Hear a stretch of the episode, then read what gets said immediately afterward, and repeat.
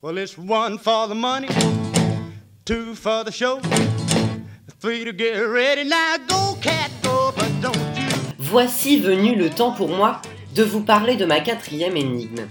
C'est une chose indéfinissable. On la touche chez nous et pourtant on ne peut pas le voir. Mais il a aussi une incroyable histoire et je vais essayer de vous la raconter. uh-uh. Nous sommes en pleine guerre froide, en octobre 1957, lorsque l'URSS envoie le satellite Sputnik dans l'espace. Les Américains comprennent dès lors qu'ils ne sont plus les maîtres du monde au niveau technologique et souhaitent remédier à cela.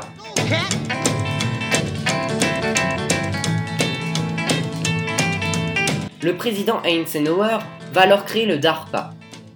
La mission de cette agence gouvernementale Toujours avoir un temps d'avance technologique sur les soviétiques.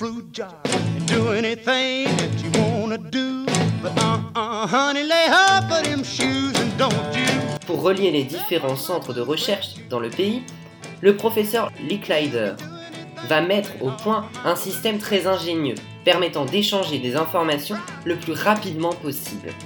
Le 29 octobre 1969, le premier message est envoyé grâce à ce système, login. Du moins, seules les deux premières lettres sont reçues, car la troisième fait planter le système.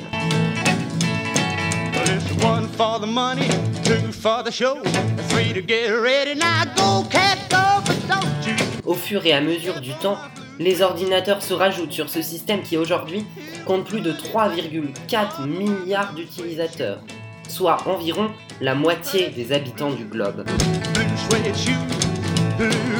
Mais quelle est cette chose sur laquelle, selon Anne Romanoff, on peut écouter la radio tout en payant le téléphone? Nous vérifierons cela demain.